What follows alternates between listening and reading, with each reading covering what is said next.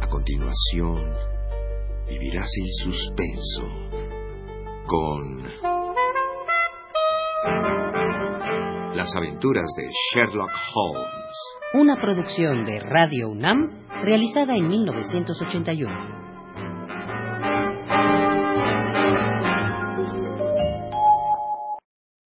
En cuanto al artículo, lo escribí yo. ¿Usted? Sí, soy aficionado a la deducción. Y las teorías que hay sustento son tan prácticas que de ellas depende el pan y el queso que me como. ¿Cómo es eso? Porque tengo una profesión muy mía. Me imagino que soy el único en el mundo que la profesa. Soy detective consultor.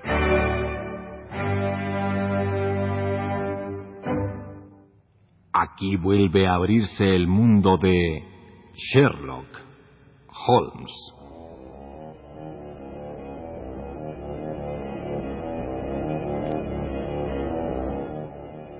Capítulo primero. El signo de los cuatro.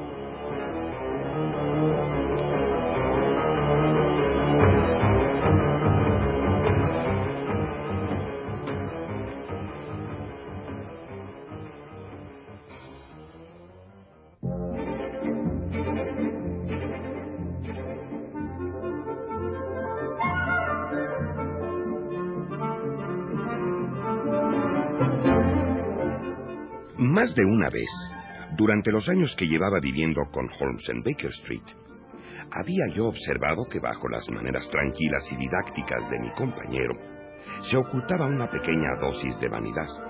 Así que, después de meditarlo un momento, no pude menos que replicarle, Señor Holmes, ¿me calificaría usted de impertinente si me atreviera a someter sus teorías sobre la observación y la deducción a una prueba severa?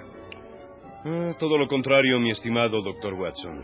Tendré muchísimo gusto en estudiar cualquier problema que usted someta a mi consideración.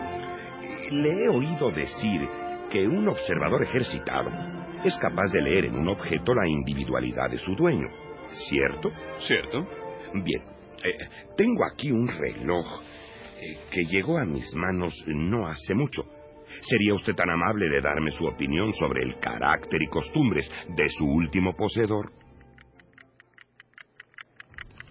En mi opinión, semejante comprobación era imposible, y mi propósito era que recibiese una lección. Lo hizo oscilar en su mano. Miró fijamente la esfera, abrió la tapa posterior y estudió la maquinaria, primero a simple vista y luego con su potente lente convexo. Finalmente cerró de golpe la tapa y me lo devolvió. El reloj ha sido limpiado recientemente. Ah, una cómoda excusa para ocultar su fracaso. Sin embargo, y usted podrá rectificarme, yo diría que la pieza perteneció a su hermano mayor, quien la heredó del padre de ustedes. Eh, Deducción obvia si observamos las iniciales grabadas en la tapa posterior. En efecto, la W hace recordar el apellido de ustedes. Eh, Dichas iniciales, además, eh, son tan antiguas como el reloj mismo.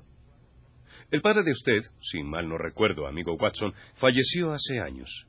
Las joyas, por lo general, pasan a poder del hijo mayor y éste casi siempre lleva el nombre de su progenitor, de manera que el reloj ha estado en manos de su hermano mayor. Siga. Eh, Me temo que fue un hombre poco limpio y descuidado. Que si bien al morir su padre quedó en buenas condiciones, desperdició todas las oportunidades de progresar y vivió durante algún tiempo en la pobreza, eh, con cortos intervalos aislados de prosperidad, hasta que se dio a la bebida y finalmente murió.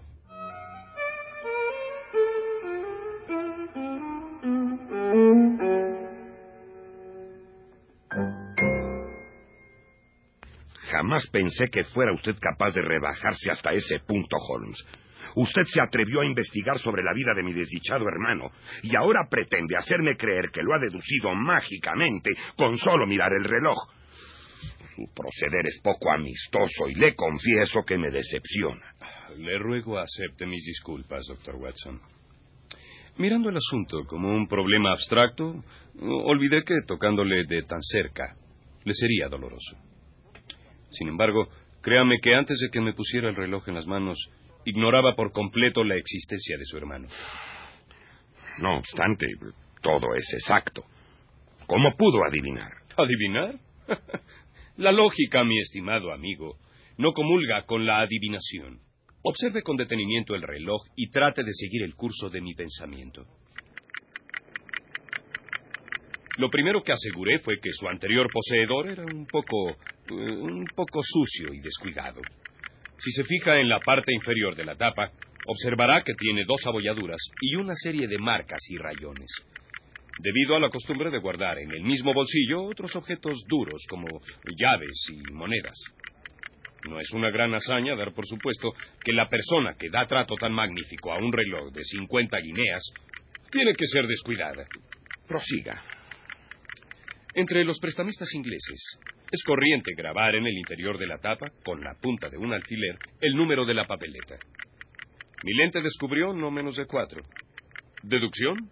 Su hermano se vio varias veces en apuros, al tiempo que gozaba de accidentales brotes de prosperidad. Eh, pues de lo contrario no habría podido desempeñar la prenda. Mm.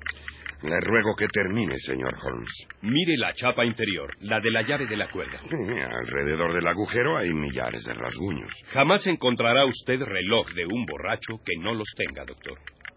¿Puede ahora decirme dónde entra la magia en todo esto? Lamento haber sido injusto. Sin lugar a dudas, el excéntrico Sherlock Holmes, además de aborrecer la vulgar y monótona rutina de la existencia, poseía las tres cualidades del detective ideal.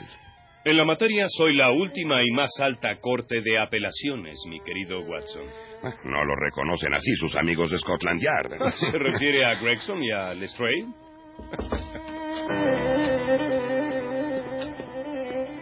Señor Holmes, una señorita joven pregunta por usted. Aquí está su tarjeta. Señorita Mary Morstan. Mm. No, no recuerdo este nombre.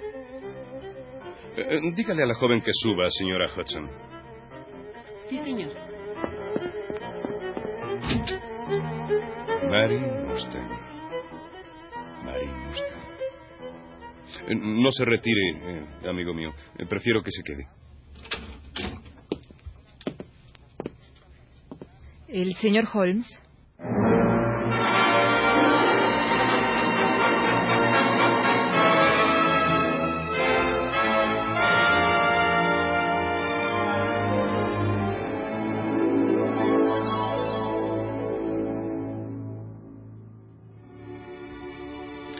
La señorita Morstan no era de una belleza excepcional, pero en mi experiencia con las mujeres, que abarcaba tres continentes distintos, puedo jurar que jamás vi antes un rostro que revelara como el de ella tanta sensibilidad y dulzura.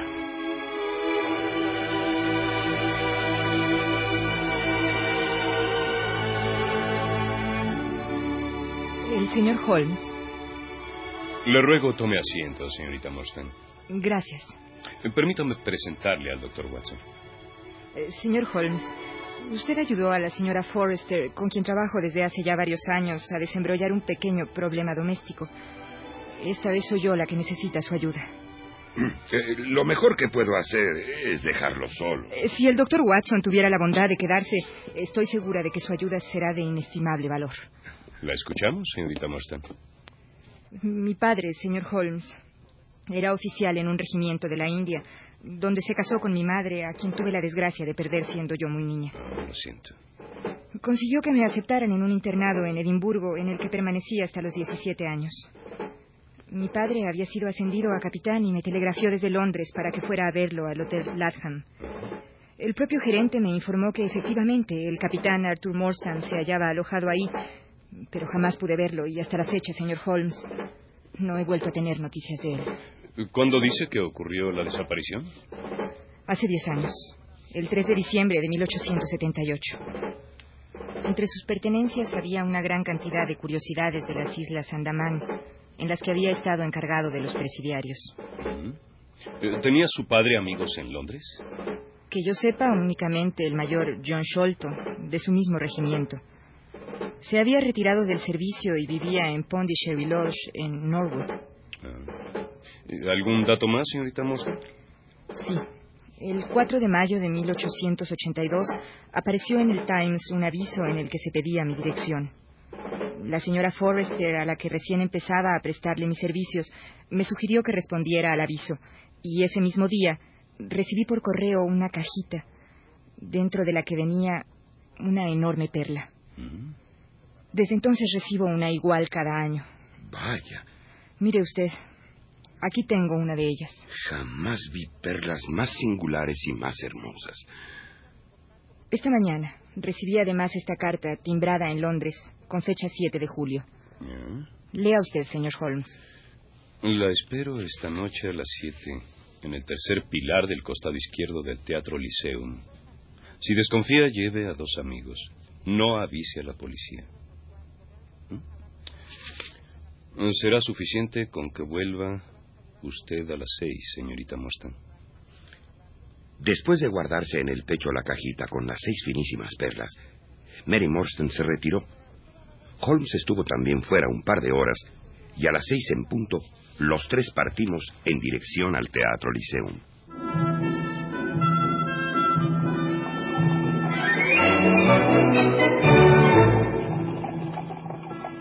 Le diré, señorita Morstan, que el señor Holmes descubrió que el mayor Shorto murió el 28 de abril de 1882.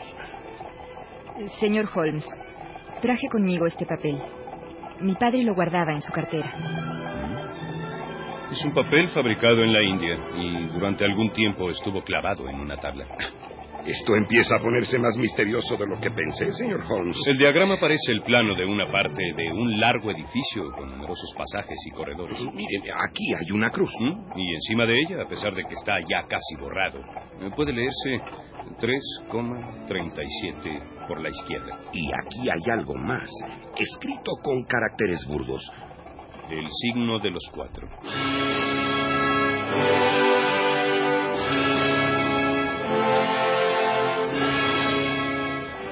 Jonathan Small, Mohammed Singh, Abdullah Khan, dos Akabar.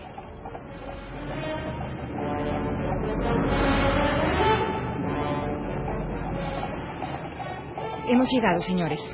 Sí, en efecto. Estamos delante de la fachada principal del teatro. El tercer pilar es aquel.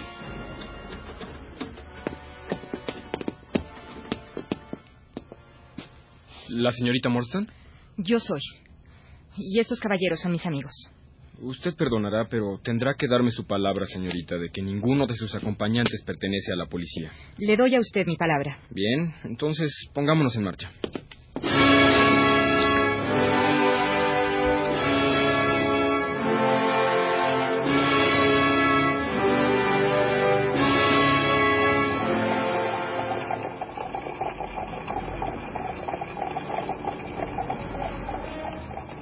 Rochester Road, Vincent Square, Vauxhall Bridge Road, Larco Lane, Stockwell Place, Cold Harbor Lane. Nuestra misión, amigos míos, no parece llevarnos a regiones muy elegantes. En efecto, habíamos entrado a una zona sospechosa y repelente.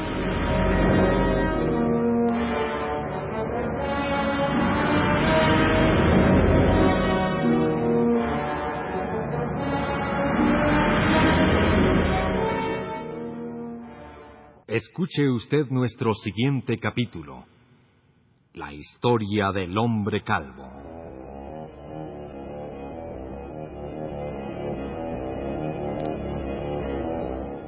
Sherlock Holmes de Sir Arthur Conan Doyle. Adaptación Pilar Campesino.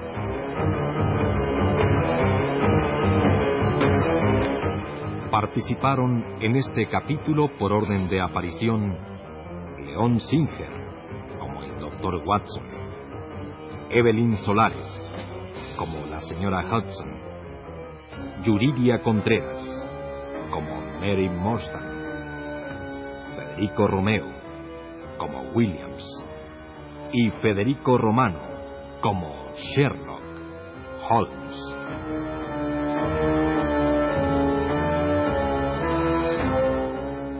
Grabación y montaje, Manuel Estrada.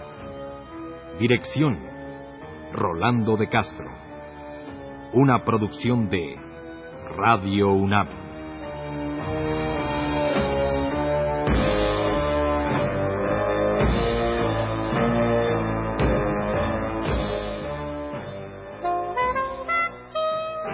Acabas de escuchar Las aventuras de Sherlock Holmes. Una producción de Radio UNAM realizada en 1981.